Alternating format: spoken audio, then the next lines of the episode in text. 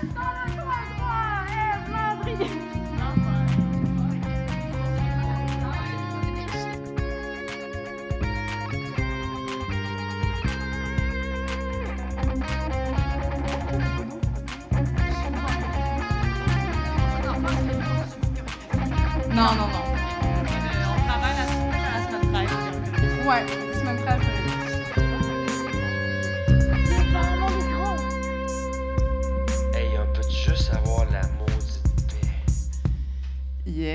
merci Bernard à la console. Mon micro est un petit peu fort. C'est comme ça toutes les semaines, d'ailleurs.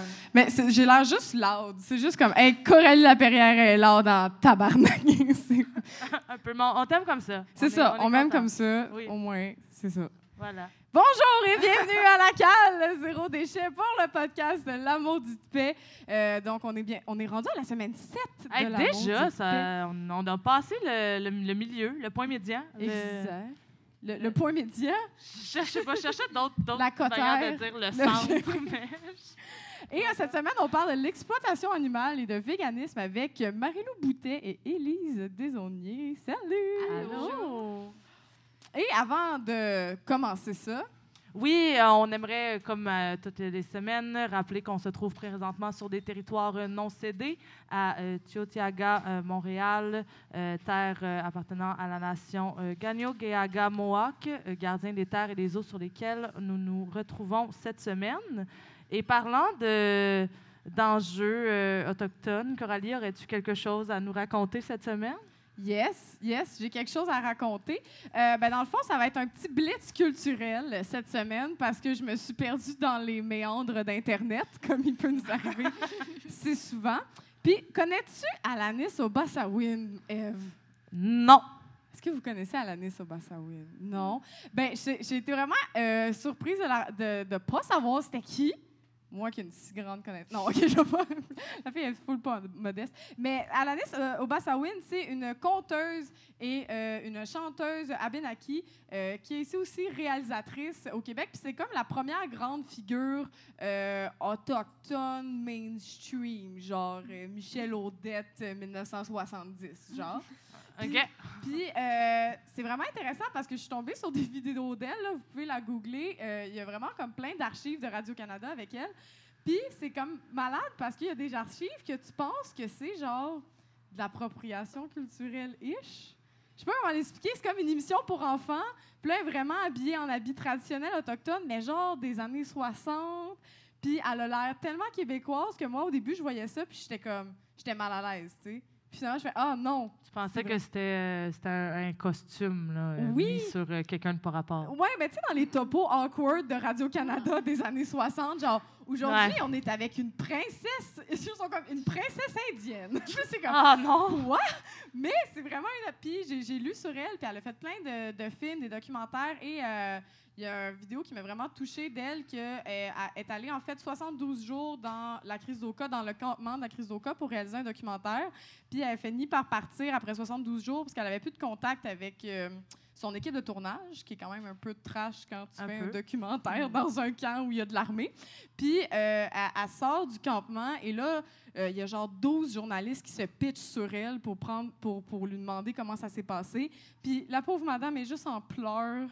Puis elle fait juste dire à quel point c'est... Mais pas en pleurs tristes, mais juste épuisée, tu sais, du combat. Puis genre, elle, elle parle de comment ça s'est passé, puis, puis des guérisseurs qui venaient au campement. En tout cas, c'est vraiment intéressant. Je vous invite vraiment à regarder ça.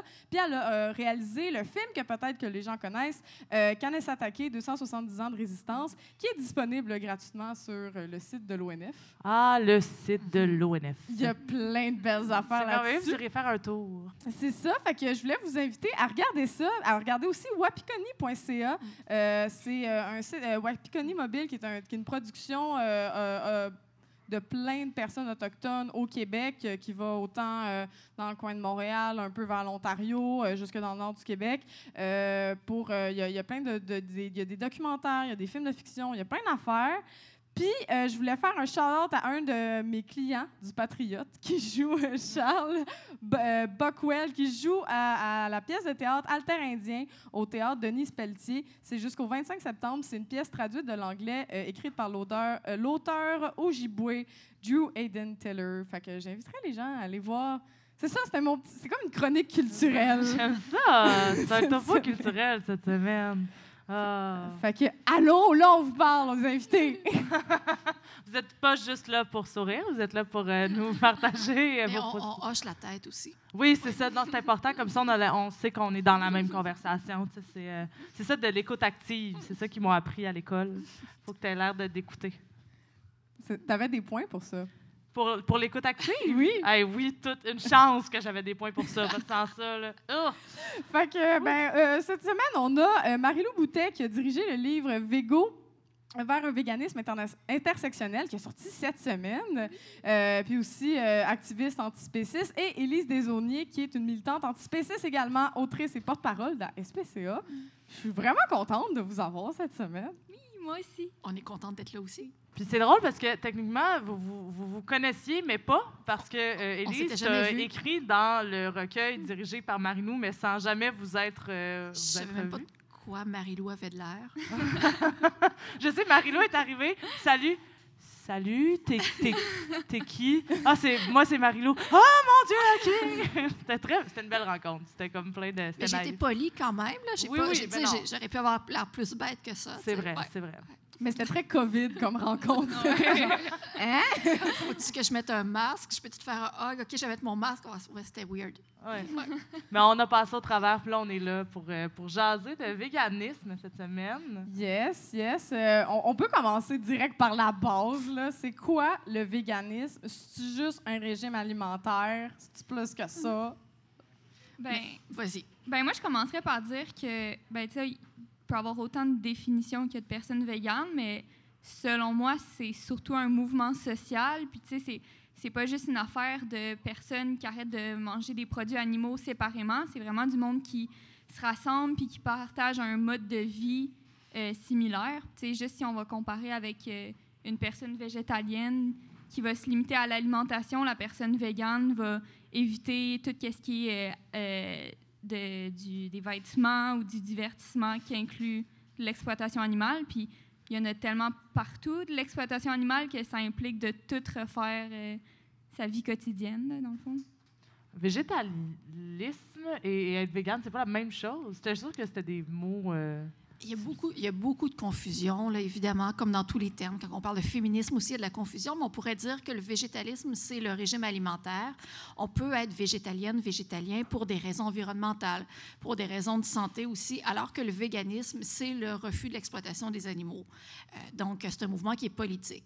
Mais après, euh, quand on commande des burgers sur euh, Uber Eats, ben, on va commander des burgers véganes souvent, alors que, tu sais, je veux dire, c'est un restaurant qui, qui vend des burgers pour n'importe quelle raison. Mais mettons, si la distinction, ce serait le véganisme, c'est le mouvement politique, alors que le végétalisme, c'est le régime alimentaire. Ah, merci pour cette distinction. Puis le véganisme, ça va être antispéciste. C'est quoi l'antispécisme? L'antispécisme, c'est un mot qui fait peur souvent, là, puis c'est pas un mot très courant, je pense, de plus en plus, mais c'est un- une philosophie, on pourrait dire. Tu sais, Il y a tellement de définitions là, de ce que j'ai vu. euh, Ben, pour disant- rebondir sur ce que Marie-Lou dit, c'est un terme qui a été forgé par analogie avec le sexisme ou le racisme. C'est une discrimination qui est basée sur l'espèce, alors que le sexisme basé sur le sexe, le racisme sur, sur la race. L'idée, c'est que euh, tous les êtres sensients, les êtres sensibles, ont un intérêt commun à vivre, à ne pas souffrir, à avoir une vie épanouie. Mais pourquoi on ne les traite pas tous également? Euh, pourquoi on ne traite pas de la même façon euh, un humain qu'un être d'une autre espèce? Mettons une vache. Ben, les deux ont intérêt à vivre, les deux ont intérêt à pas souffrir, les deux veulent avoir une vie épanouie. Mais cette discrimination-là qui fait qu'on les traite différemment, ce serait, ce serait le spécisme. Puis quand on y réfléchit, puis je, lisais hier dans, euh, dans Végo, dans le texte de, Valérie Giroux, qui a écrit euh, le Que sais-je sur l'antispécisme, euh, c'est pas nécessaire, ça va pas de soi qu'on traite les autres espèces comme de façon inférieure. Par exemple, si E.T. débarquait, E.T. est une autre espèce. Euh, E.T., on ne le traiterait pas nécessairement de façon euh, inférieure aux, aux- aux humains. Ou si on créait une autre... si on a vu le film, par exemple, ça va pas bien. Ça va pas bien. Non. Si, euh, si euh, il arrivait euh, des extraterrestres qui arrivent sur Ils sont une autre espèce, mais on ne les traiterait pas nécessairement de façon euh, inférieure. Donc, on voit bien que dans notre façon de traiter les animaux, juste parce qu'ils sont des animaux, on les traite de façon inférieure. Même pas tous les animaux pareils non plus. Mais cette discrimination-là, c'est euh, du spécisme. Donc, euh, un antispéciste ou une antispéciste, c'est quelqu'un qui est contre cette discrimination-là, qui lutte contre cette discrimination-là, puis qui essaie dans sa vie de traiter tous les êtres sensibles également. Un peu comme euh, qu'on dit des fois de pourquoi euh, tu t'aimes ton chien, mais tu pourrais pas manger ton chien, pourquoi tu manges un cochon, par exemple. Puis pour ajouter aussi, c'est la hiérarchie des espèces. On, on va admettre que généralement, on va être beaucoup plus sensible envers les chiens qu'envers les vaches ou les cochons, puis encore moins pour euh, les souris ou les insectes. C'est d'attribuer des rôles aussi aux animaux, comme il, ah, il va y avoir les animaux d'élevage, les animaux domestiques, alors que, au final, c'est tous des animaux qui, qui ont des intérêts communs, puis qui veulent pas nécessairement être une vache euh, à lait. Puis donc, ce dont on parle, c'est de... Donc, on considère les intérêts de ces animaux-là également, ce qui ne veut pas dire que, toutes les espèces ont les mêmes besoins, ont besoin des mêmes droits.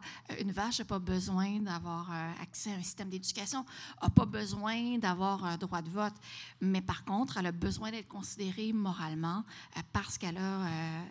parce, parce qu'elle est, parce qu'elle est capable de souffrir, parce qu'elle a des intérêts. Je ne suis pas si claire que ça, mais... Ah, moi, je, je ça, moi, je c'est trouve ça, clair, somme toute, très clair. Mais je me demande, tu sais, selon vous, cette, cette, euh, cette hiérarchisation-là des espèces, tu sais, tu le disais si bien toi-même, c'est E.T. ou bon, Hmm. une forme de vie extraterrestre débarquait demain matin sur la planète. Euh, on n'aurait peut-être pas tendance à les traiter comme on traite, euh, Mm. mettons, des veaux, des, des, des bœufs ou, Ou des importe. poissons, hein? ou des poissons. Pourquoi elle est où? C'est- quoi le, le- le facteur là, qui, qui change ça? Est-ce que c'est la curiosité? Est-ce que c'est la capacité pure et simple de, de dominer d'autres... êtres? Tu sais, selon vous, qu'est-ce qui Ça nous, arrange, ça nous arrange de dominer l'autre. Ça nous arrange, euh, nous, les personnes blanches, de dominer des personnes d'autres races. Ça arrange les hommes de dominer les femmes, puis ça arrange les humains de dominer les animaux. C'est euh, c'est simplement, je pense, des mécanismes de domination qui sont, euh, qui sont derrière ça. pour le plaisir, le plaisir ouais. gustatif, pour euh, s'habiller avec de la fourrure. Tu sais, quand on y repense, c'est tellement... euh, c'est superficiel, là, des... de- Pour aller au zoo, pour aller au Ouais, ouais. cirque aussi, là, le véganisme peut s'étendre justement, comme on disait, au divertissement. Le Mhm. divertissement, c'est pas juste, euh, je sais pas, regarder des vidéos de chats. sur- On parle pas des vidéos de chats sur YouTube, je pense, quand on parle de ça. Je pense qu'on parle plus de genre, hey, euh, des lions, c'est pas fait pour être dans une cage, tu sais. Mais on en, profite tous et toutes là, de l'exploitation des, des autres. Peu, importe qui est l'autre, euh, on exploite parce qu'on en tire un bénéfice. Donc, euh, oui, oui, dans l'alimentation, mais dans les tests pour les cosmétiques, pour les médicaments, dans plein, plein, plein, plein de sphères de, de- de notre vie. Une vie euh, où il n'y aurait pas d'exploitation des autres humains ou des autres animaux serait complètement différente de celle qu'on a aujourd'hui. Refuser d'exploiter, ça veut dire aussi abandonner des privilèges. Là. Puis c'est sûr que c'est tough à imaginer pour euh, plusieurs d'entre nous. Ouais, parce qu'il faudrait, ab- faut abandonner un peu cet aspect-là de genre, c'est ça, là, d'aller à SeaWorld. Il y en a qui, comme, tu sais, euh, puis je l'ai fait quand j'étais petite, je l'en ferais pas, mais j'en nageais avec les dauphins, je suis comme, ah, j'aurais jamais vécu ça dans un monde vegan parce qu'un dauphin, ça va pas dans une piscine ou un bassin artificiel, tu sais. C'est souvent ça qui revient aussi comme dans les discussions de, sur le véganisme, je trouve, avec des personnes non véganes, c'est « Ah, mais j'aime tellement le fromage » ou « Ah, mais j'aime tellement ça, le steak ». Puis c'est c'est encore là une question de, de privilège ou de, de mettre ses intérêts personnels avant les, les intérêts de l'animal qui... On met dans la même balance une vie puis un plaisir de 15 minutes, ça n'a pas de bon sens. là. Ben, un peu comme c'est le fun de faire du sidou, mais avec la, crise climatique à donné, il va falloir relaxer sur le sidou, là. Oui, ou de, faire des, ou de faire des voyages en avion et tout ça. Je veux dire, c'est, on a tendance, euh, quand on est vegan, de dire, OK, c'est cool, moi, moi, moi j'ai compris, puis, tu sais, je, je, suis, je suis une bonne personne, mais euh, dans plein d'autres sphères de notre vie, on profite des privilèges qu'on a, puis on en fait payer le prix aux autres. Là. Je ne pense pas que les véganes sont moralement supérieurs aux autres. On a peut-être catché euh, qu'il y a un petit enjeu moral auprès des animaux, puis on considère moralement les animaux, mais c'est vraiment, vraiment, vraiment difficile d'abandonner ces privilèges. Je comprends les personnes qui ont du mal à abandonner le fromage ou le, steak sur le barbecue. Parce que, tu sais, on parlait de, euh, de ma passion pour les voyages, mais pour moi, c'est tough de ne pas prendre l'avion. Là. Fait que je comprends ça, puis je connais très, très bien les conséquences du transport aérien sur, euh, sur l'environnement. Donc, euh, en théorie, c'est beau l'antispécisme. En pratique, c'est quand même autre chose, mais, mais c'est nécessaire, il me semble. Mais on, commence par où, mettons? On, on, mettons, moi, je veux devenir végane demain matin. je vais vous le dire tout de suite, je ne suis pas végane. OK? On, va être quatre sur table. Moi, je ne suis pas végane. Euh, j'ai, pas... tu l'as dit comme un bonhomme content. Là, genre, oh, moi, je suis pas végane. Elle l'a dit comme quelqu'un qui t'en va t'expliquer pourquoi il, part pour, vote pour le nouveau Parti populaire du Canada. J'adore ça. Mais, euh, mais mettons que je, je veux commencer demain matin. On, ça, on, on l'a dit, là, ça, touche, euh, ça touche tout dans la vie, mais on quel petit geste au quotidien on, peut poser pour réduire tranquillement, pas vite, son impact dans l'industrie de l'exploitation animale? Bien, je pense qu'il faut commencer juste par s'éduquer en général, puis c'est pas une pratique qui va rester dans le temps, le véganisme, si on ne sait pas trop pourquoi on le fait. Fait que déjà là, je trouve que la meilleure affaire qu'on peut faire, c'est d'écouter des documentaires, lire des livres, euh, essayer des nouveaux restos ou quoi que ce soit, de se créer une une certaine culture sur le sujet. Puis après ça, juste les discussions avec l'entourage, c'est fou ce que ça peut changer dans la vie du monde, puis sur soi-même. Puis après ça, ben, petit pas à petit pas, là, mais... Dans mon cas, euh, je suis devenue végane après avoir lu un, livre. Euh, je suis tombée vraiment par hasard sur un livre d'éthique animale. Puis le premier chapitre décrivait l'élevage industriel. Et puis, sais, je me considérais jusque-là comme, euh, comme une bonne personne. Là, genre, euh, je vote à gauche, là, puis je fais du recyclage, puis des affaires comme ça. Puis j'avais. Le classique, le classique de ceux qui sont comme ça va. Je, je recycle, je vote à gauche, et j'ai pas de char. Fait que, tu sais, je suis vraiment une bonne personne. Puis. Euh, on est, on est il y a 12-13 ans, donc évidemment, on en parlait moins, que, on en parlait moins qu'aujourd'hui. Puis, j'ai réalisé que j'avais jamais réfléchi à comment était produit la viande, produite la viande que, que je mange ça m'a quand même dérangé, ça. J'avais un peu l'impression que la viande, c'était produit un peu comme l'électricité. On ne sait pas trop comment ça marche, mais ça devrait être correct, puis ça devrait être pas puis ça devrait être comme régulé, puis ça devrait pas faire trop mal. Puis j'ai quand même réalisé que non, c'était quand même des animaux sensibles qui étaient tués pour produire ma viande et élevés dans des conditions euh, vraiment terribles. Euh, j'ai réalisé aussi en lisant ce premier chapitre-là que euh, la différence entre l'humain et les autres animaux, c'est pas une différence fondamentale de nature. Là. Euh, je veux dire, on est, on, est un animal comme les autres. Puis là, je me suis mis à dire, mais tu sais, comment je peux aimer mes chats puis permettre à des vaches puis à des cochons d'être exploités pour mon plaisir gustatif? Puis là, ça m'a vraiment shaké, ça. Puis je pense que, comme Marie-Lou le disait, il faut comme prendre conscience de ça, parce que c'est pas juste comme une mode, là. C'est pas comme... Euh, je ne sais pas ce qui est en mode ces temps-ci, les Pokéballs puis ces affaires-là. comme, c'est quand même un changement de vie, mais après ça, c'est pas une question de perfection absolue. Tu n'as pas besoin, comme dans ta première journée végane, de cocher toutes les, les cases puis de mettre aux poubelles des cosmétiques qui auraient peut-être été testés sur des animaux, puis te demander si ton vaccin contre la COVID, est-tu végane ou il n'est pas végane? On s'en fout. L'idée, c'est de commencer en général par des petits pas euh, on peut y aller par plein de façons. J'ai co-organisé le défi vegan 21 jours pendant des années où on accompagnait des gens à essayer pendant 21 jours d'être vegan. Ça veut dire quoi? Ça veut dire ben, des fois juste comme remplacer la viande par d'autres choses dans tes recettes préférées. Tu mets ton, ta sauce bolognaise, tu mets des protéines végétales texturées ou tu mets du tofu. Euh, euh, si tu commandes des burgers sur Uber Eats, ben, commande un burger végé pour, pour faire changement. plein de petites choses comme ça quand tu vas t'acheter un nouveau mascara mais check donc s'il euh, est testé sur des animaux ou pas.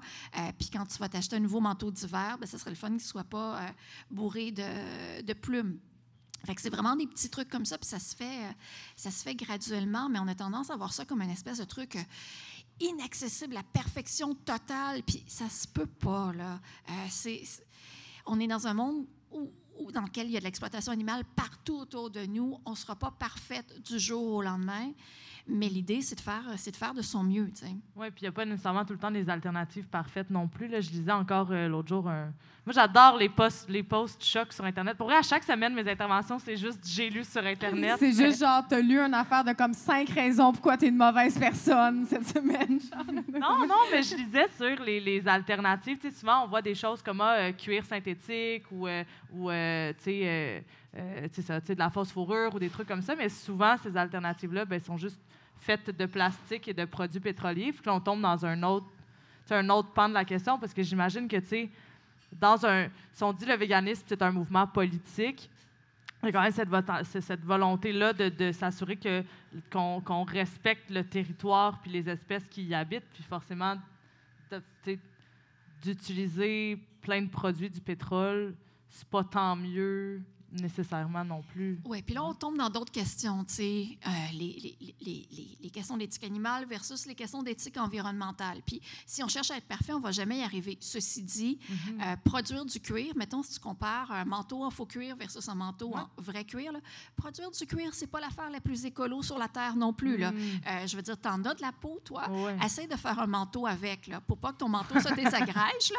Ça va Ouais. prendre un méchant paquet de, de- de produits chimiques aussi. Les personnes qui travaillent dans cette industrie-là sont exposées à ces produits chimiques-là.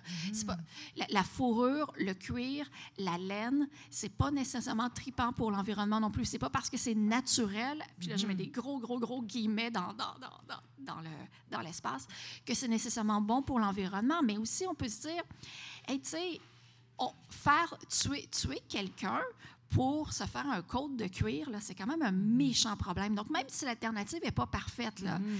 c'est quand même moins pire que de tuer quelqu'un. Puis souvent, parce qu'on cherche la perfection, ben on, s- on- on- on- on s'abstient de faire des changements. sais. L'exemple le plus fréquent, c'est le Beyond Meat, là, les, les- les alternatives à la viande industrielle. Là, je vais entendre, oui, mais là, ça appartient à des, à, à des grosses entreprises capitalistes. Oui, mais ça contient plein de sel. Oui, mais oui, moi, mais oui. OK, ben, tu sais, je veux dire, du Beyond Meat, j'en mange pratiquement pas. Euh, mais tu sais, ça peut faciliter une transition. Des, des- des alternatives parfaites, il n'y en a pas. Mais le fait qu'il y ait des personnes sentientes qui soient tuées pour produire des vêtements ou de la bouffe, c'est un gros, gros, gros, gros, gros problème. Là. Et puis, ben, peut-être que l'alternative n'est pas parfaite, mais c'est quand même mieux que rien. Puis, on ne va pas régler tous les problèmes d'un coup. Non, tu non, sais. non. Non, mais le post Tumblr que j'ai lu était plus dans une visée de décroissance qu'autre Ouais, chose. ouais. C'était plus genre arrêter de juste acheter des sacs pour acheter des sacs. Là. Ça, en cuir ou en final, faux cuir. arrête d'acheter pour. Ouais, c'est un peu ça. Mais je pense que d'un point de vue politique, puis c'est ce qu'on essayait de dire, c'est que faut arrêter de voir les animaux comme des ressources. Tu sais, c'est- pas possible qu'un animal soit une ressource. Même si c'est naturel, même s'il y a une belle vie, ce qu'on nous dit sur l'étiquette, même tout ça, c'est un méchant problème. C'est un être sensible qui a un intérêt à vivre. là. On ne peut pas le tuer pour notre plaisir. Après, les alternatives sont toutes aussi bonnes les unes que les autres? Non, mais il faut arrêter de voir les animaux comme des ressources. C'est, on est des animaux comme eux. On doit avoir notre, cercle de- d'empathie doit s'étendre à eux. Il n'y a pas de raison que ça s'arrête à l'espèce humaine.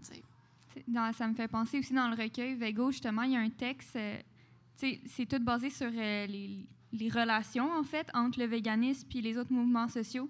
Puis un texte qui est sur les différences entre l'écologisme et euh, le véganisme. Puis souvent, c'est vu de pair, puis de fait aussi, euh, souvent, être végane va aider l'environnement.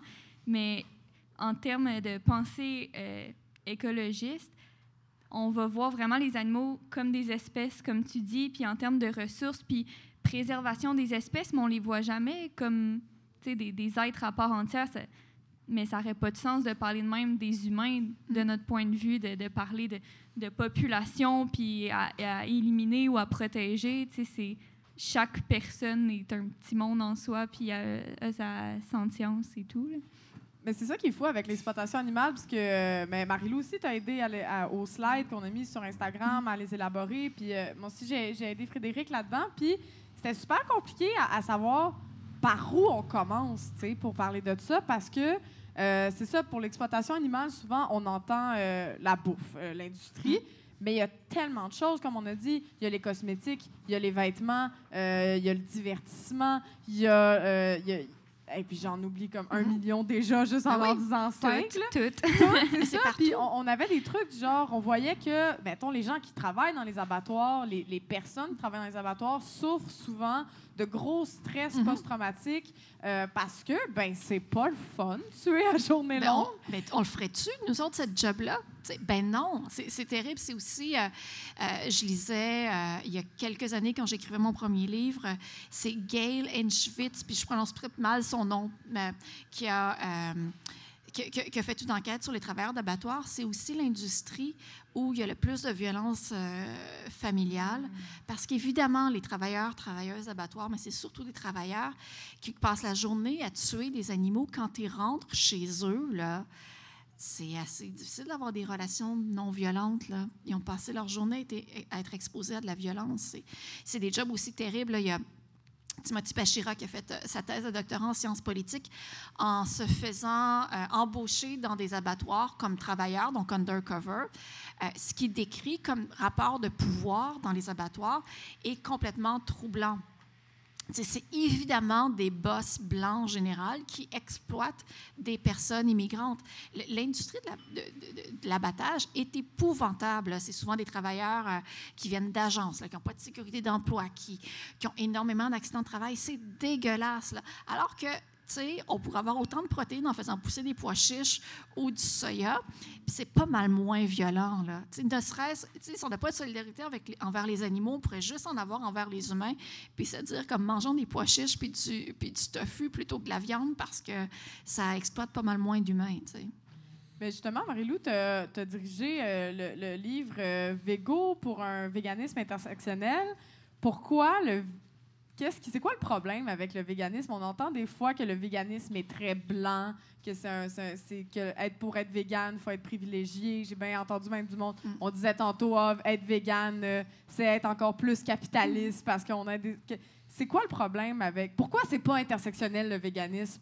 Je vais faire une question. Pourquoi c'est pas intersectionnel le véganisme? Puis pourquoi faut que ça soit intersectionnel le véganisme? Ben, mettons, je trouve que le parfait exemple, c'est euh, l'organisme PETA. Je sais pas si tout le monde connaît, mais qui utilise vraiment souvent des euh, techniques euh, racistes et sexistes pour promouvoir les droits des animaux.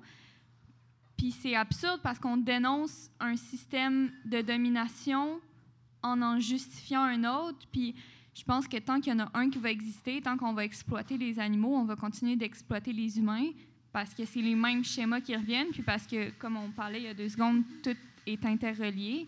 Mais c'est principalement pour ça, je pense que c'est important de parler de véganisme intersectionnel, surtout aussi parce que on sépare souvent les luttes pour les droits des humains euh, et humaines avec celles pour les animaux, mais il y a tellement de rapports entre les deux, il y a tellement de, rapports à faire entre la façon qu'on traite les personnes euh, racisées avec comment on traite les animaux, juste dans nos insultes, quand on va traiter quelqu'un de chienne, de, de, de bitch, pardon pour les mots, là, j'ai- j'utilise pas dans ma vie courante. Là. Dans, dans, dans Vego, Dalila Wada a un super beau texte euh, où elle parle de l'animalisation des personnes racisées. tu sais. On va les traiter de rats. tu sais. Euh, on va pense- pensons à toute l'iconographie autour. euh, autour de la Shoah des personnes juives, on les, on, les décrivait, puis on le voit dans des caricatures comme, comme des rats.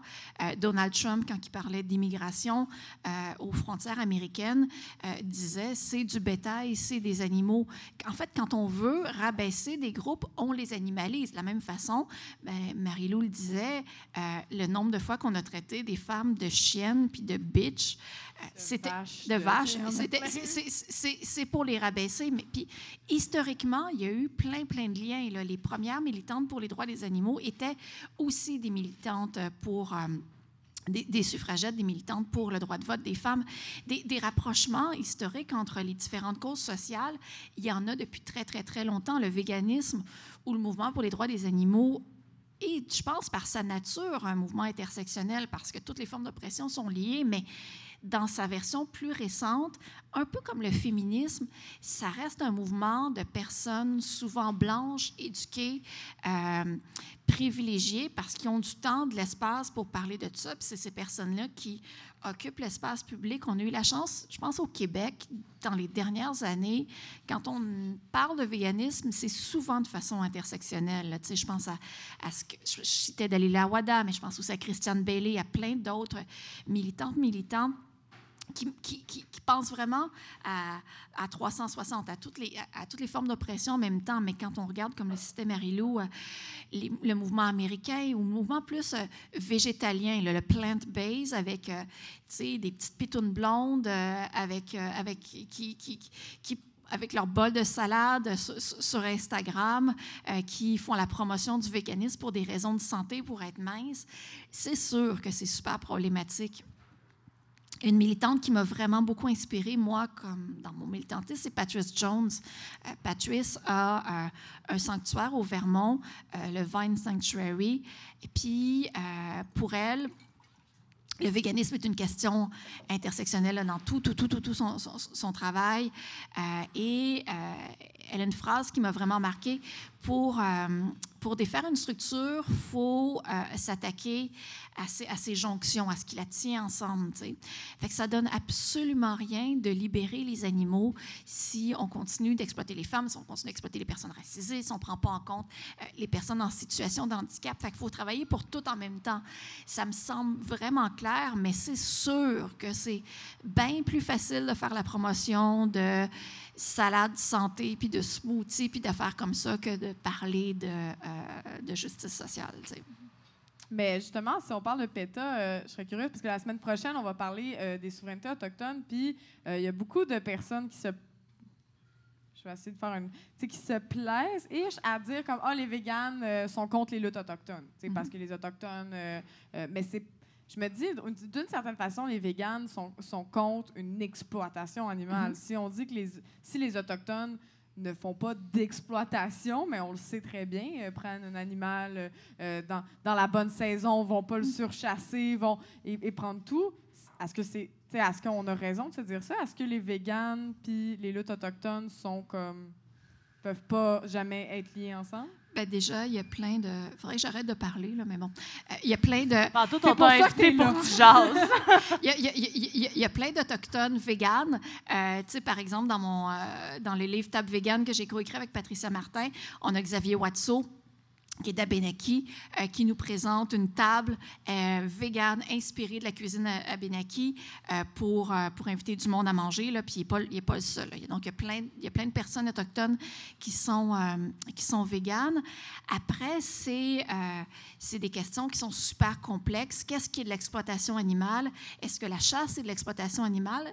J'ai tendance à dire que pour certaines personnes, l'exploitation animale n'est pas un choix. Euh, si ta subsistance dépend de la pêche, comme par exemple les pêcheurs euh, au Sénégal ou certains chasseurs euh, des communautés autochtones, c'est différent que si tu faut que tu ailles à l'épicerie pour te nourrir. Fait si tu vas à l'épicerie, c'est clair que tu as le choix entre du tofu et du steak haché. Si tu choisis volontairement de manger du steak haché plutôt que du tofu, ben, tu as fait le choix d'exploiter les animaux. Pour d'autres personnes, c'est pas un choix. Puis je pense que quand on parle de véganisme, euh, on fait la promotion de mode de vie sans cruauté pour les personnes qui n'ont pas le choix de, de ça. Le, le véganisme, des fois, c'est juste pas possible. De, dans nos produits, je sais pas, moi, je pense à des produits essentiels qui, sont qui exploitent des animaux, mais je pense qu'être vegan, c'est pas être parfait, c'est pas avoir aucune exploitation animale dans rien, parce que des fois, c'est juste pas possible ou on s'en rend même pas compte qu'un tel produit exploite des animaux, mais c'est de faire le plus possible. Fait que des fois, si le plus possible, tu es dans une situation, un désert alimentaire, puis tu n'as pas le choix de manger des animaux pour te nourrir, ben, je veux dire, c'est la seule option. Mais mettons, quand on vit à Montréal, ça coûte pas plus cher manger vegan, contrairement à ce que souvent j'entends dire. Bon ouais. mais, ça, ça coûte vraiment pas plus cher. Fait pourquoi justifier d'acheter un steak au lieu d'un tofu? Là, là c'est un choix, là, comme tu disais. Mais il y a plein de liens qu'on peut faire. Justement, je sais que Elise, tu t'es intéressée aux liens entre euh, le féminisme, puis euh, l'exploitation animale, puis la masculinité toxique. tu veux-tu partir un petit peu là-dessus? euh? Et on en a pour longtemps, là. Puis, il, me reste, il me reste quand même, il me- reste quand même de la, de la bière. Euh, mais si, si, si on part la, la question du féminisme puis la question de l'exploitation animale, j'en ai, j'en ai glissé un mot plus tôt, mais ça, c'est un peu un aspect moins connu du, du mouvement pour les droits des animaux parce que quand on regarde le mouvement des droits des animaux, on pense à des personnes comme Tom Regan, Peter Singer. euh, Gary Francione, des hommes blancs. Ce qu'on oublie, c'est que longtemps, longtemps, longtemps avant eux, il y avait des femmes. Il y avait des femmes, euh, notamment en Angleterre au 19e siècle, euh, je l'ai nommé, plus tôt, qui étaient des militantes pour les droits des animaux. Une histoire que j'aime vraiment beaucoup, beaucoup, beaucoup, c'est le Brown Dog Affair. Il y a une gang de suffragettes fin du euh, début du 20e siècle, qui se sont euh, inscrits dans une école de médecine pour euh, assister à des vivisections. Vivisection, on parle de, tu prends un animal puis tu l'ouvres pour voir comment c'est- fait. Donc, c'était chose courante dans les, dans les écoles de médecine. Et elles ont assisté à la mise à mort d'un petit chien qui avait été... euh, euh, utilisé dans un cours de médecine pour montrer euh, je ne sais plus trop quelle affaire. tu sais. Puis ce petit chien-là avait énormément souffert. Elles ont témoigné de ce qu'elles ont vu. Puis c'est quelque chose qu'on voit encore hein, chez les militants, de témoigner de ce qu'elles ont vu. Je pense qu'elles ont écrit une lettre ouverte là, pour dénoncer le, le professeur qui avait, euh, qui avait fait ça. Et... et puis par la suite, euh, ben, euh, ça fait toute une histoire. Là. Euh, les, les étudiants en médecine disaient que ces femmes-là étaient hyper sensibles, que c'était, on le voit là, dans les journaux de l'époque, que c'était des femmes qui n'allaient jamais trouver des maris, qui étaient mal baisées, qui n'avaient pas de vie, etc., etc. Des, des- reproches qu'on me fait encore à moi de temps en temps. Fait que il y a des choses qui n'ont pas tant évolué. Et parallèlement, les femmes, elles, et puis elles étaient de plus en plus nombreuses, disaient qu'elles se reconnaissaient dans ce petit chien-là, dans l'exploitation des animaux dans la médecine, parce qu'elles elles voyaient elles-mêmes comment leur corps était charcuté par la médecine, comment la médecine ne reconnaissait pas leur corps de, de femme, comment qu'elles se sentaient comme des animaux, comme des morceaux de viande euh, devant, devant les hommes, devant, devant les médecins. Puis ici, il a commencé à avoir plein de manifestations. On a, créé, on a fait une, une statue à l'effigie du petit chien etc., etc. Mais il y a quelque chose d'intéressant là-dedans, c'est que les femmes se reconnaissaient dans l'expérience des, animaux. Puis ça, on l'a on l'a vu à plein de moments dans, dans l'époque. Les, euh, les premiers refuges pour animaux, euh, c'est des refuges. Les premières SPCA euh, ont été créées par des hommes euh, pour notamment protéger les, chevaux d'un point de vue politique. Mais les premières personnes qui ont pris soin des, animaux qui étaient abandonnés dans les rues, c'est des femmes aussi, pour plein de raisons, parce qu'elles elles, elles s'ennuyaient, mais aussi parce que... elles étaient socialisées à prendre soin d'eux. Fait qu'il y avait on parle du care, tout ça. Fait qu'il y a plein, plein, plein de parallèles à faire. L'histoire des droits des animaux, c'est une histoire de femmes, c'est une histoire féministe. Euh, puis je sais pas trop c'était quoi la question, mais C'était de partir là-dessus exactement. Ben voilà, c'est ça, je- je- répondu. je par- je par- je suis partie. Mais j'a- j'avais lu aussi euh, l'Iris. euh, euh, je, sur- hey, je l'ai-tu déjà dit, la masculinité toxique puis l'Iris? Non, Hey, pas c'est le genre de truc mémoire. que je chante tout le temps quand je bois une bière, puis là, c'est la journée où j'ai pas de ressortir, bière. vas-y. Mais je vais le ressortir. Mais euh, l'Iris avait sorti peut-être euh, en 2019 euh, une- un article avec plein d'études dans l'article qui reliait la masculinité toxique avec euh, le, mou- le mouvement entre guillemets anti-environnemental. Mhm. Puis comme quoi, il y a beaucoup de- dans les hommes, qui, euh, dans les personnes qui considèrent anti-vegan. Donc vraiment, les véganes, c'est des niaiseux. Moi, je mange la viande trois fois par jour. Puis euh, je- ça Moi, dire viril. tout de suite, euh, je suis pas végane. OK? Ouais, c'est ça, celle- celle-là.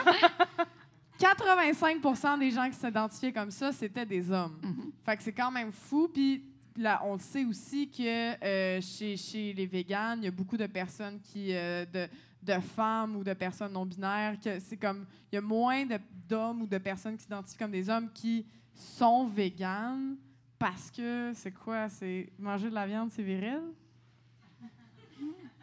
Ben, Hey, un bon barbecue, moi, je te dirais que c'est l'emblème de la masculinité, oui.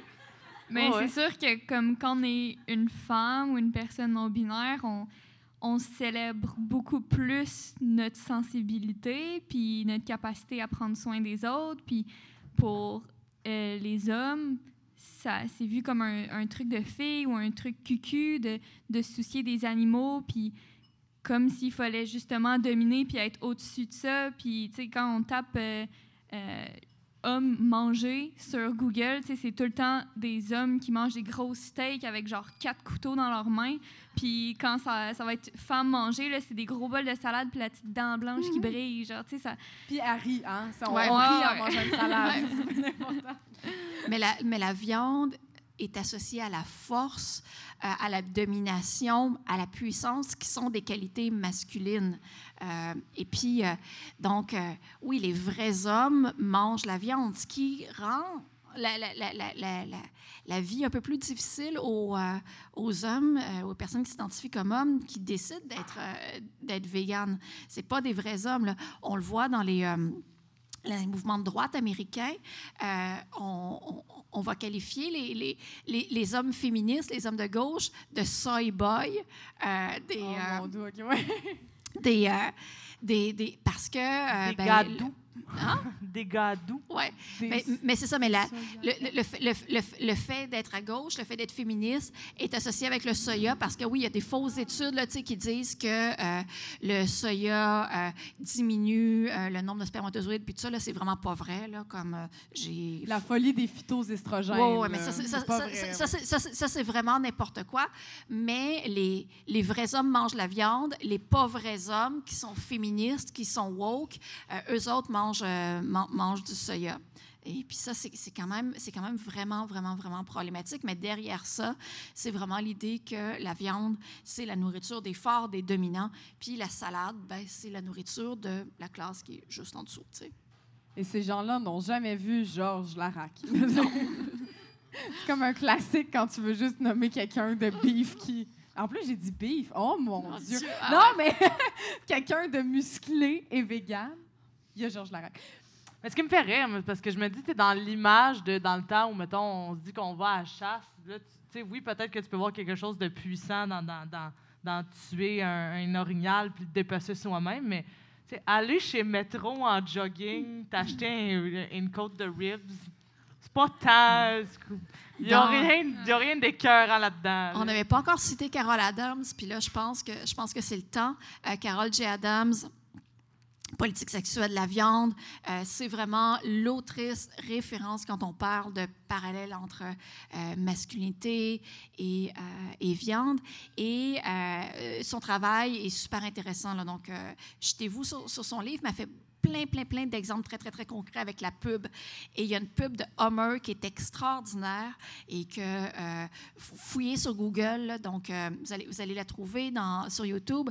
Euh, on voit un gars, c'est une pub là, qui a peut-être 10-15 ans, là, mais euh, qui pourrait encore être diffusée aujourd'hui. Je pense que c'est un gars qui est dans une épicerie, puis...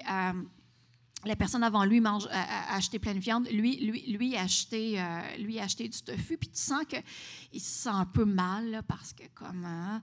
et... euh, et puis, euh, on le voit, on, voit qui arrive dans un concessionnaire automobile puis qui s'achète un Hummer.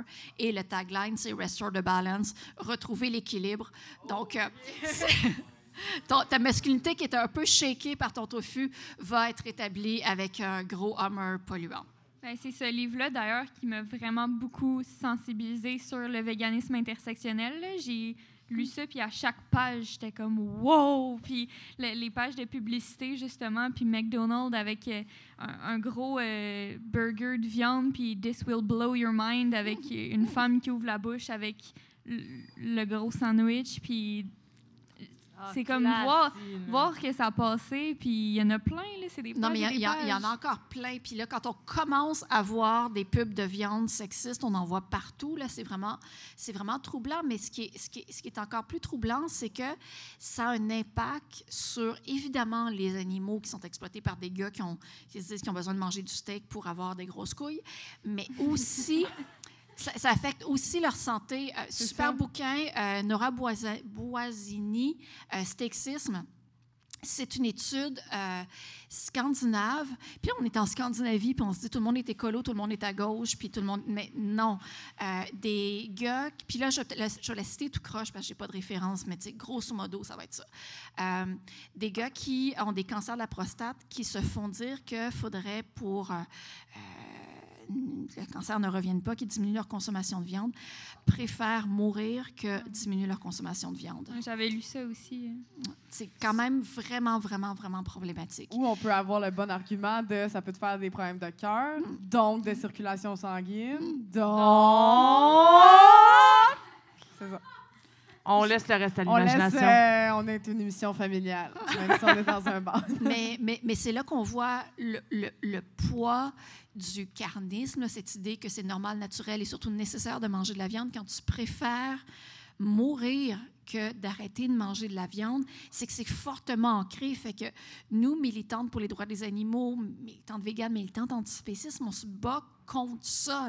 C'est vraiment, puis c'est important de le dire, c'est que c'est fortement ancré dans la, dans la culture. on ne parle pas, on, pas d'arrêter de manger de la viande pour l'environnement ou pour protéger la vie des, des, animaux. On parle pour sa santé, puis les gars ne sont pas prêts à le faire. Alors qu'on sait que la viande est associée à diabète de type 2, maladie cardiovasculaire, on sait tout ça. Mais, euh, mais ce n'est jamais assez. Mais il y, a aussi, comme je trouve, ben, je pense que c'est justement, c'est toi, Elise, qui a, cité l'étude euh, dans un article. Il y a une étude en 2015 qui a montré que les attitudes envers les véganes et végétariens par rapport à celles des autres groupes euh, de personnes marginalisées qui ont des préjugés, ben que les, les toxicomanes, c'est les seules personnes qui sont évaluées plus négativement que les véganes. Oui. Mais c'est, ça, c'est fou. C'est une étude que je cite euh, dans Plaidoyer pour euh, une viande sans animal. Donc, c'est un collectif qui a été publié au PUF où on parle de viande de culture. Peut-être qu'on aura l'occasion de reparler de la viande de culture. C'est de la viande faite à partir de cellules donc, on prend, on prend une cellule par biopsie, puis on la reproduit, puis ça fait de la viande sans tuer d'animaux.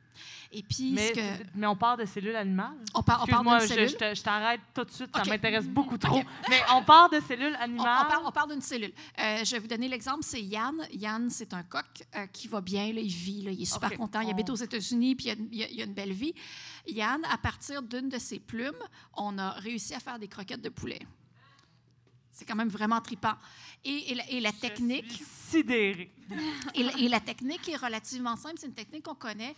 Par exemple, tu sais, si euh, tu es une grande brûlée, euh, pour produire de la peau, mm-hmm. pour patcher ta, ta, brûlure, on va prendre peut-être un morceau de ta peau à quelque part, puis on va le faire reproduire dans un sérum. Euh, puis ça va te faire de la peau, puis on va pouvoir coller la peau. de la viande de culture, c'est le même principe on, passe. Ça, ça, devient, on dirait que dès que je parle de viande de culture, ça devient plus Parce C'est une grande révélation. OK, c'est la révélation. on a rajouté de la tragédie du drame. Oui. Donc, euh, ce qu'on fait, on part, on part, on part d'une cellule, ça peut être une cellule de poulet, une cellule de bœuf, une cellule d'agneau, une cellule de n'importe quoi. On la fait reproduire dans un sérum. Euh, dans les premiers essais, c'était un sérum animal, ce qui est problématique d'un point de vue euh, euh, éthique animal. Maintenant, on a des sérums végétaux. Et dans des gros bioréacteurs qui ressemblent à des cuves de, de bière, ce qu'on connaît et ce qu'on aime bien, on peut reproduire ça, puis on réussit à faire des morceaux de viande à partir d'une seule cellule. C'est vraiment tripant, ça. Selon moi, ça, c'est l'avenir parce que, tu sais, nos dudes dont on parlait tantôt, qui veulent absolument de la viande, puis qui sont prêts à mourir plutôt que d'arrêter de manger de la viande, on va faire, ben gars, check, Mike, on va te. On, va. Enveloppe la viande, puis euh, ferme ta gueule, c'est de la vraie viande, puis, tu sais, laisse les animaux tranquilles ce que j'explique dans ce livre-là, puis watch out, je me rappelais de ce que je voulais dire, là, tu sais, je, je, me concentre, euh, c'est que euh, je, je veux bien y croire, là, mais on ne va pas arriver à convaincre dans un, dans un délai suffisamment court tout le monde de devenir vegan. Là, je veux, mm. Peut-être qu'un jour, on va être 10, 20, 30% de la population, mais je veux dire, avant qu'on soit 100% de la population végane, j'ai beau avoir des pouvoirs de conviction extraordinaires, ça va prendre du temps. Mm-hmm. Mais on a la. Puis je citais cette étude-là sur la mauvaise perception des véganes pour dire qu'on part de loin, là, tu sais. Quand euh, Alexandria Ocasio-Cortez disait juste pour des raisons environnementales, guys, aux États-Unis, il faudrait manger moins de viande. Elle s'est fait traiter tous les noms, là. Je OK, il y, a une perception négative du végétalisme, il y a une perception négative des véganes. Comment, comment on va s'en sortir? Là, je disais, ben on va s'en sortir euh, avec la viande de culture, probablement. Mais, c'est- mais on ne pourra pas faire ça à grande échelle. Pourquoi pas? Pourquoi pas? Je suis bien d'accord avec ça. d'après moi, ce genre de, de technologie-là, ça personnellement, ça m'intéresse pas. Là. Je veux dire, je suis, je suis super heureuse avec mes pois chiches. Sais, j'ai, j'ai pas envie de remanger de la viande. Puis la plupart d'entre nous, ça devrait être la, la même chose, mais il faut penser à Mike puis à, ses, puis à ses semblables qui pensent pas pantoute comme nous, qui votent pas à gauche, qui sont pas écolos, qui essayent pas d'acheter des vêtements recyclés. Eux autres, là, ils mangent de la viande industrielle qui vient d'élevage industriel, des animaux produits dans des conditions misérables. Probablement que pour eux autres, ça va être euh, game changer. En ce moment, ces, ces produits-là sont en vente à Singapour, sont en vente euh, en Israël aussi. Euh, évidemment, ça va prendre la déréglementation, ça va prendre comme plein de... Mais ça pourrait que ça marche. là. Si on remplace les élevages industriels par ces genres de cuves-là, ça pourrait être game changer. Puis si on change notre façon de produire de la viande, peut-être qu'on peut changer notre rapport avec les animaux. Peut-être que tu le sais pas, mais on dirait- ça m'intrigue tellement la viande de culture, excusez. Là. Mais, euh, Parce que, toi- parce que toi, continuer tu manges, tu veux qu'on mange la Oui, viande? non, mais non, c'est parce que ça m'intéresse dans, dans le- dans l'impact environnemental de la production de viande de culture. Est-ce que tu, tu la connais un peu ou pas pantoute? C'est pas, c'est pas ma grosse spécialité. Mm. Puis en- surtout qu'on est encore à, à très, très petite échelle. Ouais, c'est ça. Euh, donc, il faut que tu lises euh, quand euh, Plaidoyer pour une viande sans animal, il y a eu un super chapitre sur ce, sur ce sujet-là. On va te le signer. Ah, j'ai Ah. hâte. Yeah. Mais euh, de toute évidence, on utilise beaucoup moins de terres agricoles hein, parce qu'en ce Mhm. moment, pour produire de la viande, il faut faire pousser du soya, du maïs qu'on va donner aux animaux et tout ça. On utilise moins d'eau potable aussi. En termes d'énergie, ça semble être beaucoup moins aussi, euh, mais on ne sait pas. Mais c'est sans doute beaucoup. C'est sans, doute moins hot que les pois chiches puis le soya, si on revient à ça, mais c'est sans doute pas mal moins pire que l'élevage industriel, qui est aussi une catastrophe euh, Oui, environnementale. mais oui, mais oui. Moi, je- C'est je- pour je- ça que je me posais la question. Moi, je détricote un petit peu pour reparler de la perception des végétariens. J'ai remarqué, en fait, récemment, parce que vous savez, dans la vie, moi, je suis autrice, et euh, je, je me suis tassé les cheveux pour les auditeurs qui nous écoutent et qui ne comprennent pas pourquoi j'ai parlé de même. Bref, euh, j'ai réalisé que dans euh, les émissions de télé, euh, souvent, les, végétariens sont dépeints comme la personne fatigante de l'émission de télé. Vraiment souvent, là, genre, on va se rappeler dans Friends, Phoebe, elle a toujours quelque chose à dire là-dessus. Comme c'est vraiment un running gag qui est souvent utilisé de la méchante personne écolo-végétarienne qui pète le party parce qu'elle a fait « Ah, mais là, y a-tu de la viande là-dedans? Y a-tu... Puis j'ai réalisé aussi, j'étais comme « Hey, mais ça aussi, c'est systémique. » Tu sais, comme de de continuer cette représentation-là à la télé, ça fait que les gens font Ah, ah, c'est vrai que les véganes sont cons, tu sais.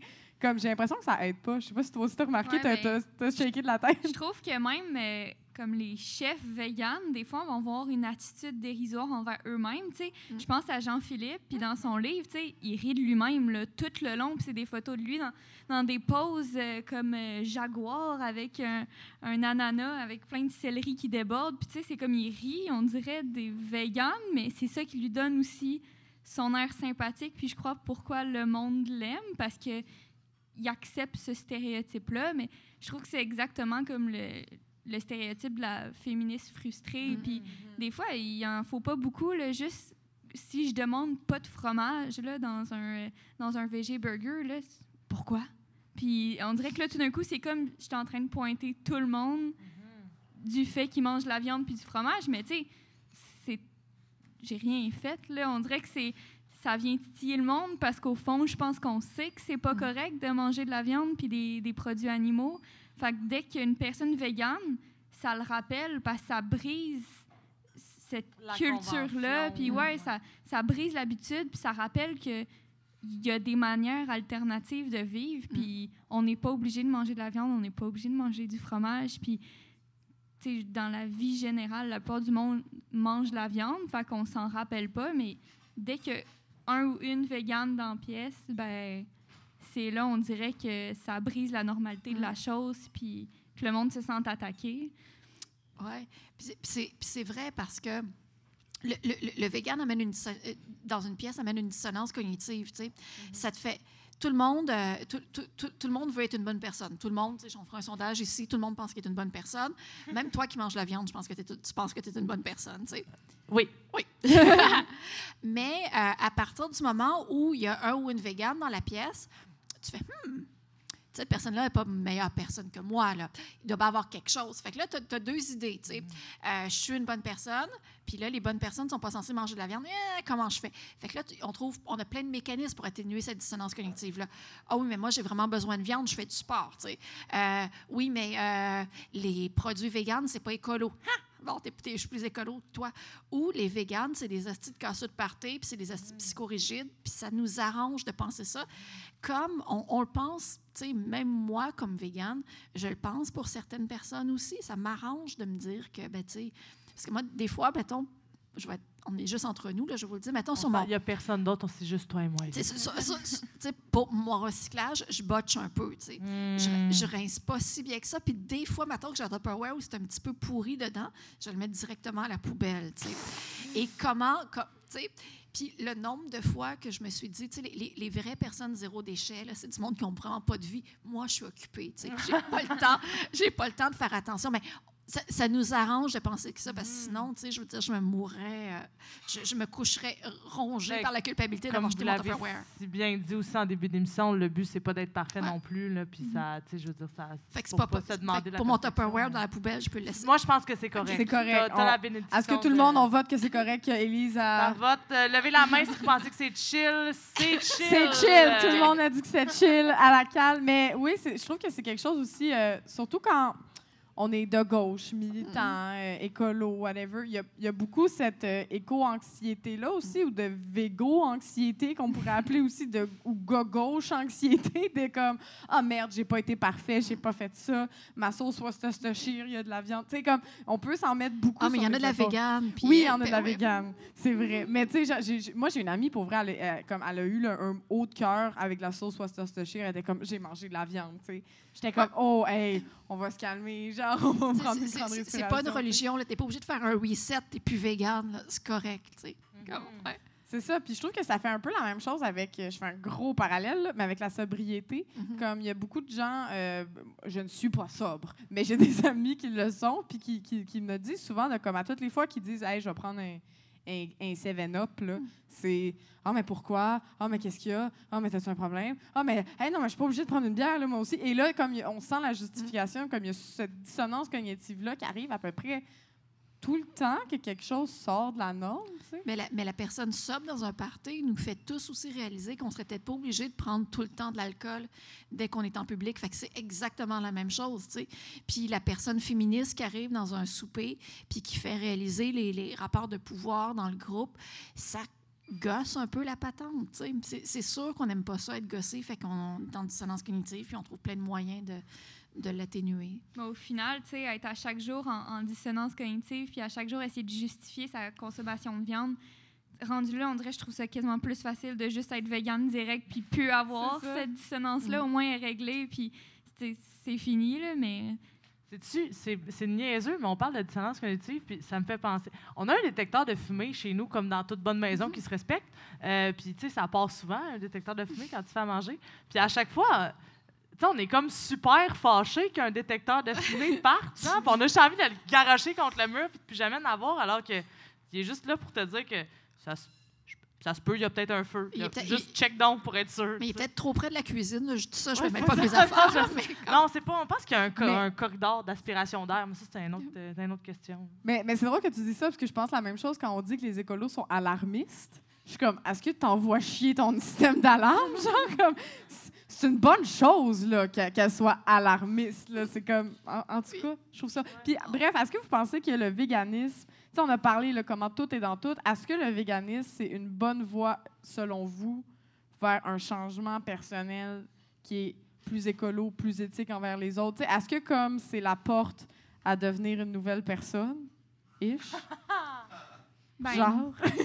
Nouvelle personne, je sais pas, là, mais c'est sûr que dès que tu te soucies, comme, il y a beaucoup de fois dans une journée où on a à faire un choix entre choisir quelque chose qui est vegan ou qui l'est pas. Fait que veux, veux pas, ça te met dans un état de plus de responsabilité. c'est c'est une responsabilité que tu prends à chaque jour. Puis après ça, cette responsabilité-là, tu as envie de l'appliquer aussi dans d'autres sphères de ta vie. Tu sais, je suis clairement plus écolo depuis que je suis végane, pas juste parce que pas manger de produits animaux, c'est plus écolo, mais aussi parce que je trouve ça le fun de participer à un mouvement social, puis je trouve ça le fun de, de, sentir que je fais des décisions réfléchies, puis fait, on dirait que tout est imbriqué dans tout au final, parce que dès que tu te soucies d'un mouvement social, le reste vient avec, parce que tout vient ensemble. Je sais pas comment expliquer ça, mais... C'est c'est ça qu'on Ouais. essaie d'expliquer avec le podcast, que tout est dans tout. Mais c'est c'est un muscle, la, la- la compassion. Puis, c'est un- puis, puis on dirait que plus tu l'exerces, puis plus tu es capable de faire des affaires hot avec, là, c'est comme, c'est comme les biceps. Euh, tu sais, moi, tu sais, je suis- je- la- je suis devenue végane alors que je méprisais le féminisme. là. Euh, tu sais, J'avais fait mon bac en Sciences Po à l'UQAM, back then, puis moi, j'étais en administration publique. Disais-tu que tu étais égalitariste? Non, ça n'existait pas à l'époque. Ah. Puis, euh, tu sais, j'étais en administration publique, fait que, tu sais, moi, c'était sérieux, euh, alors que mes collègues qui étaient en études féministes, j'avais quand même la perception, puis là, je me cite, là, mais je ne le pense plus, là, euh, que c'était comme ben, des filles qui s'intéressaient à des affaires pas si sérieuses que ça, puis qu'ils voulaient des cours faciles, tu sais. Puis, euh, fait que j'avais, méprisé le féminisme vraiment toute ma vie sans jamais avoir lu sérieusement d'autrices féministes. Je me rappelle même que la première fois que j'ai entendu parler de Carol Adams, j'ai vu le livre comme mauviche euh, dans une librairie, puis j'ai comme là, comment, là, tu sais, féminisme et animaux, là, à un moment donné, on va vraiment tirer par les cheveux ces affaires-là. Fait que j'étais, je m'intéressais pas, tout aux autres questions. J'avais commencé à m'intéresser aux questions de racisme parce que euh, autour des premiers débats sur la charte, euh, la laïcité, j'avais comme vu qu'il y avait quand même un problème empêcher des femmes d'aller travailler parce qu'elles décident de porter des signes religieux. J'avais rencontré Dalila Awada à l'époque qui m'avait un peu shaké. Mais tu sais, sinon, euh, pas tant que ça. Puis, euh, je travaillais sur, euh, sur j'étais dans un café, et il y avait Martine Delvaux qui était à côté de moi. Puis, on a commencé à jaser ensemble. Puis là, tu sais, ça m'a vraiment frappé en pleine face. Là, les vaches sont exploitées parce qu'elles sont des vaches. Ah shit, les femmes sont exploitées parce qu'elles sont des femmes. Puis là, je me suis mis à réfléchir à tout ça. J'ai lu Carol Adams. Je me suis sentie vraiment cheap de l'avoir méprisée. Puis euh, je me suis mis à lire à mon tour sur le féminisme. Puis j'ai vu comme tous les angles morts que j'avais eus dans ma vie par le passé. Puis c'est sûr que aujourd'hui, mon approche du monde, mon approche de mes collègues femmes est complètement différente. Puis plus récemment, tu sais, le- la- les questions de capacitisme, je veux dire, j'ai vécu 40 quelques années de ma vie sans m'intéresser au capacitisme. Euh, plus près de nous, il y a Frédéric Côté-Boudreau qui a travaillé là-dessus sur son doctorat, puis il y a plein... euh, Sonora Taylor a écrit là-dessus. Puis il y a plein de parallèles à faire entre le, le capacitisme et les animaux. Puis là, à partir du moment où tu commences à lire ça, tu fais fuck. Notre environnement est pas fait pour les personnes qui sont en situation de handicap. sais. Puis toutes ces, toutes, toutes- toutes ces questions-là m'ont comme allumé. Je pense qu'ils font de moi une meilleure personne, une meilleure citoyenne, quelqu'un d'un peu plus réveillé. Euh, puis ça vient, ça vient du véganisme euh, à la base, en tout cas de, de la compassion envers les, euh, les autres animaux. Nice. Puis là, on s'en vient vers conclure. Ben, c'est j'aimerais. ça. C'est Pour ça, ça. je te fais des gros yeux. Là. Ben, c'est ça. Ben, je voulais conclure, en fait, avec, selon vous, qu'est-ce qu'on pourrait faire? On- nous, on dit on veut la maudite paix.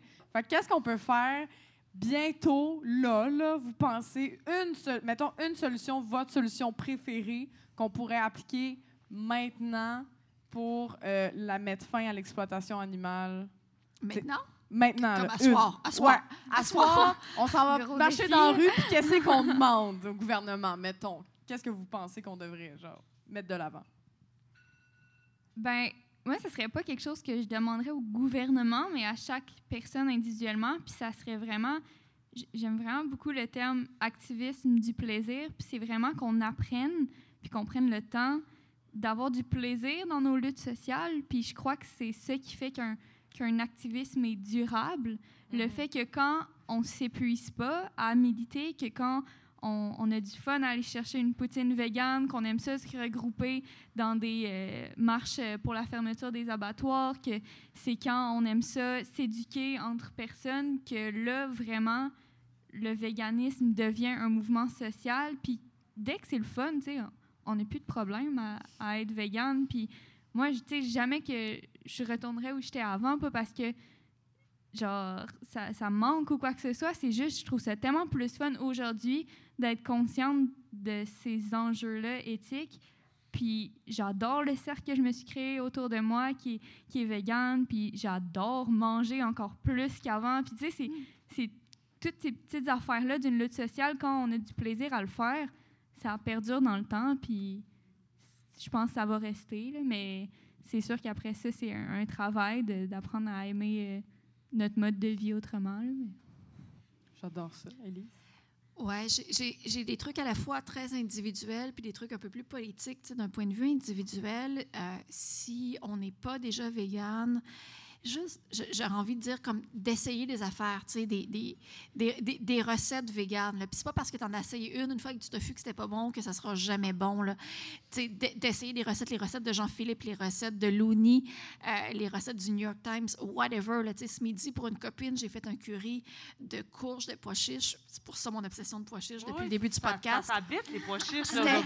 Puis c'était, c'était, c'était- c'était vraiment, vraiment, vraiment, vraiment bon. Là. Tu sais, elle veut que je refasse la même chose la semaine prochaine pour son, pour son souper d'anniversaire. Euh, mais comme, individuellement, comme quand on va commander du Uber Eats ou qu'on va aller au resto, comme essayer des restos véganes, puis c'est pas parce que ça n'a pas été bon une fois que ça sera jamais bon puis d'en, d'en essayer pour réduire au moins sa, sa- sa consommation de viande. Euh, mais d'un point de vue politique, tu sais, on a des élections demain.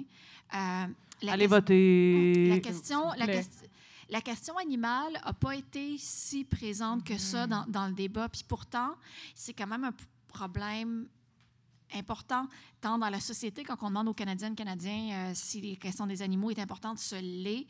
Euh, il y a eu un débat le week-end passé. On a vu que concrètement, là, à l'échelle canadienne, il a plein de choses qu'on peut faire pour améliorer la condition des animaux. Euh, encore au Canada, c'est légal de tester des cosmétiques sur, des animaux. Le code criminel n'a pas été révisé depuis comme les années 50 pour, euh, par rapport à la, cruauté animale. Euh, le, lien entre la violence conjugale puis les animaux est pas fait non plus. Il y a plein de choses qu'on peut améliorer. Tu sais, dans les foyers qui accueillent les femmes victimes de violences conjugales, souvent, on n'accepte pas les animaux, fait que les femmes restent dans leur foyer violent parce qu'elles ne veulent pas laisser leurs animaux. Il y a plein de choses qu'on peut Oh, shit, améliorer. OK, je savais pas ça. Ouais. C'est intense, puis je comprends. Ben oui, ben oui. Je partirais pas sans mon chat, genre. Ouais, Ben oui, non, ben non, c'est sûr, c'est sûr. Mais, mais après ça, on, com- on comprend aussi euh, les centres d'hébergement pour femmes qui sont comme débordées, puis tout ça, qui, qui sont poignées. Au Québec, là, le dégriffage des chats est encore légal. là. C'est quand même. hey, on, par- on parle pas d'un truc super extrême. Là. On parle de dégriffage qui, en fait, l'ablation de la première phalange. C'est encore légal. Il y a plein, plein, plein d'avancées qu'on pourrait avoir. Je pense aux fermes de fourrure qui ont été interdites dans plein de pays dans le monde. Au Canada, on a encore des fermes de fourrure. On ne parle pas d'Autochtones qui chassent. là. On parle d'élevage dégueulasse pour produire du vison, pour faire des manteaux, pour je sais pas quoi. Il y a plein de choses qu'on pourrait faire qui, qui feraient avancer la cause animale. Mais pour ça, il faut que la question soit politisée. Puis pour qu'elle soit politisée, mais il faut qu'il y ait des citoyennes et citoyens qui disent à leurs élus Hey, c'est important. On a des, des élections municipales euh, dans, dans un mois et demi à Montréal. Et la question des animaux a beaucoup avancé à Montréal dans les dernières années, mais en animalerie, tu peux encore acheter euh, des poissons, tu peux encore acheter des petits animaux exotiques. Puis quand on regarde ce qui est abandonné dans les refuges depuis les derniers mois, c'est ben, des, euh, des petits animaux exotiques parce Des qu'il y en a, lapins, il y en des a encore plein. tu Maudit sais. lapin post-Pâques. Ouais. Les- C'est des canards. On était en début, en- en début d'année, cette année, on était envahis de canards parce que c'était comme la mode sur TikTok d'avoir des vidéos cute Ah, avec des mon canards. Dieu. tu sais. Euh, Il y, a- plein de choses qu'on pourrait faire. La vente d'animaux sur Kijiji, comme c'est évidemment, il y a plein de choses comme ça qu'on peut faire, même si on n'est pas 100% vegan, 100% antispéciste, juste pour politiser la cause, pour qu'elle puisse s'améliorer. On n'est pas le leader mondial en termes de protection animale au Québec, au Canada. Fait qu'on pourrait améliorer plein d'affaires. Mettre de la pression sur nos élus Ouais. et notre euh, classe politique. Leur dire que c'est important. Parfait. Puis moi aussi, m'en rajouté un peu sont finis, c'est vrai. Euh, bon, on l'a dit dans les slides de Google sur euh, que, que vous voyez sur Facebook ou sur Instagram, mais je vais le répéter, qu'il y a une grosse subvention, beaucoup d'argent qui, est à- qui est envoyé à la viande. Il y a- les coûts sont très euh, internalisés, c'est ça? Euh, donc, on, Les on- coûts on- sont maintenus artificiellement bas Ouais. C'est euh, ça, pour donc- la viande au Québec puis au Canada parce que l'industrie euh, de transformation de la viande est subventionnée à des montants qui ont des hauteurs euh, impossibles. Euh, vous pourrez aller voir ça euh, justement sur le compte de GoGauche si les chiffres vous intéressent, mais c'est assez impressionnant. C'est comme, je pense qu'un kilo de bœuf, ça devrait être 35 puis c'est à peu près maintenu à 7 à, à peu près. à peu près. Donc, c'est c'est vraiment des gros montants. Puis on pourrait dire le fameux Hey, comment ça quand je m'en vais me chercher des fraises du Québec ou euh, les choux du Québec cette année qu'on a été obligé de détruire dans des champs parce qu'ils étaient moins chers ceux des États-Unis? C'est vraiment bizarre. Mais tu sais, est-ce qu'on peut juste arrêter de subventionner, la, juste de prendre l'argent? C'est la même chose avec l'industrie fossile au final. Juste, on prend l'argent de la viande, puis on la met dans les maraîchers. On la met dans la production de légumes, dans les productions de serre, de produits locaux. On pourrait juste tasser l'argent puis faire. Tu sais, l'économie, ils disent que ça s'autorégule. Ben, c'est ça, qui s'autorégule. puis qu'on mette l'argent à bonne place, puis qu'on aide les agriculteurs à, à, à pas détruire des choux. Puis c'est ça. Puis la viande, ben, elle mangerait un chat. Et sur cette incroyable phrase, on va conclure l'épisode d'aujourd'hui. J'ai une super attitude. Merci beaucoup, euh, Marie-Lou et Elise. C'était vraiment intéressant. J'espère que vous allez toutes devenir vegan demain matin. Non, c'est une blague, là. On était, on n'avait pas de Une étape à la fois. On commence par des petits gestes, puis on, On a se donne la une semaine. On se donne une semaine. Une semaine, Une c'est ça. semaine. Dans une semaine. bon, ça, c'est bon. Ben merci. Merci. Puis euh, la semaine prochaine, faut qu'on fasse la petite annonce que ça, ça se peut que ça soit compliqué. Euh, on va vous revenir sur ce qui se passe pour la semaine prochaine. C'est pas clair. C'est stand-by. Fait que C'est checkez nos réseaux sociaux. Sinon, euh, je vous encourage encore à donner à Gauche pour qu'on continue euh, le podcast, nos activités. Vous pouvez donner via le GoFundMe, via le PayPal. Et il y a des bénévoles en salle qui vont se déplacer avec une petite poche pour prendre votre a- argent de poche. Votre, votre argent. Euh, alors, merci à Élise Desaulniers, Marie-Lou Boutet. Merci à vous d'avoir été là. Merci à la CAL de nous accueillir euh, chaque semaine. Merci à Léa Maud, Josh, Gabriel en cuisine et Bernard à la console. That's it. Bye! Bye!